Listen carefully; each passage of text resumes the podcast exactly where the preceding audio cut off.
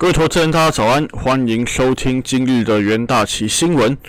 上周五一月二十九日，美股全面的一个收黑哦，哎，散户投资者的一个投资交易持续，令市场惴惴不安。道琼收盘崩跌超过六百点，是自去年十二月十四日以来首度跌破三万点一个大关。上周美股三大指数跌幅超过三 percent，为去年十月份以来表现最差一周。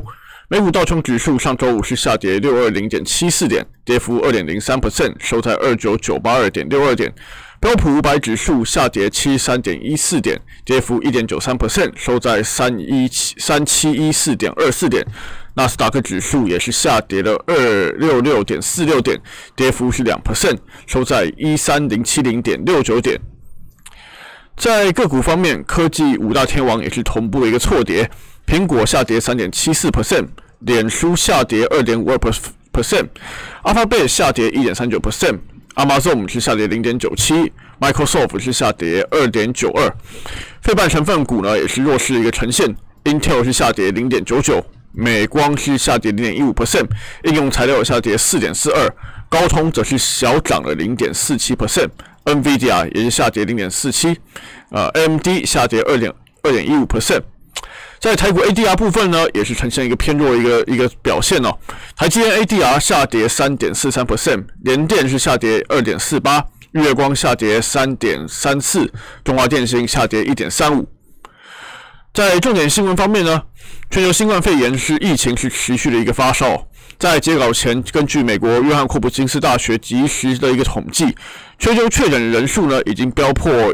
呃，一点零一八亿例，然后死亡人数突破两百一十九万例。美国累计确诊呢超过两千五百八十四万例，累计死亡人数超过了四十三点四万。呃，CDC 的一个数据显示呢，美国目前已经接种了超过两千七百万剂新冠疫苗。欧盟周五呢也对新呃新冠疫苗实行了一个出口临时性的一个出口管制，加剧一个所谓的疫苗一个供应战争。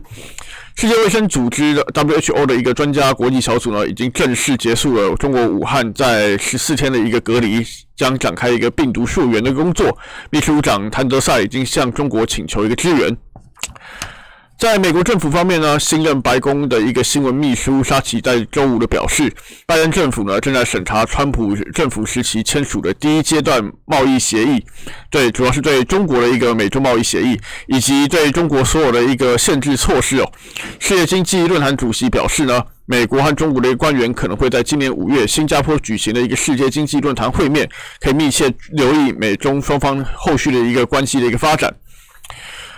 至于在六月方面，周五美国证券交易委员会 SEC 寄出警告，将对市场交易波动进行评估，线上交易平台暂停交易的一个决定也将受到审查，以采取行动保护投资者。主要就是应对上周五呃 GameStop 一个股票大涨大跌，以及所谓的一个交易平台 Robinhood 进行一个呃投限制投资交易的行为，已经被 SEC 所观察到，后续可能就要留意 SEC 对于这方面做出了一个新的一个裁示。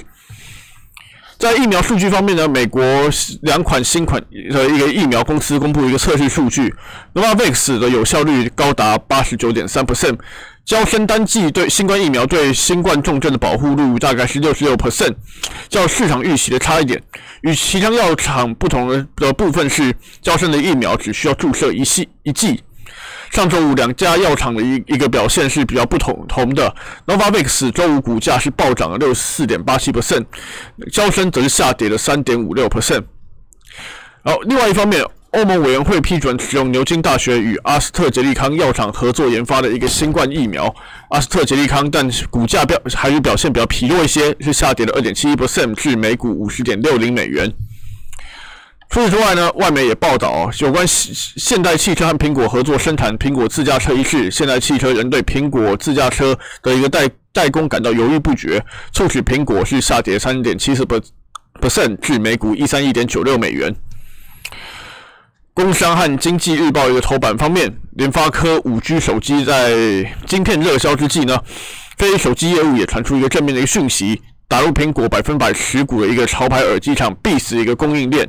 预计二到三月可以开始出货。这是联发科首度跻身苹果相关的一个供应链。随着联发科呢敲开苹果订单一个大门，后续双方的合作，呃，是否会延伸至 iPhone 等领域，也是备受市场一个关注。业界分析呢，iPhone 十二系列首度取消随机附赠耳机。苹果仅在新品发表会同步宣布推出 Beats 最新平价的一个颈挂式蓝牙耳机，售价大约是接近五十美元，月薪台币一千四百元。所以希望透过一个平价的一个策略呢，来吸引果粉另外添购耳机。以 iPhone 每年的出货量超过两亿只来看，后续果粉另购耳机的一个商机也是十分的一个庞大。其实有机会呢，为联发科营运提供一个强劲的一个动能。业界人士认为呢，联发科打入 Beats 供应链意义重大，不仅是联发科破天荒首次打进苹果供应链，过往 Big Beats 耳机搭载的一个苹果自行开发一个晶片呢，如今舍自家晶片改用联发科的一个产品，也透过苹果一个策略转向，后续可以留意联发科在这方面的一个营运是否能够获得更大的一个注意。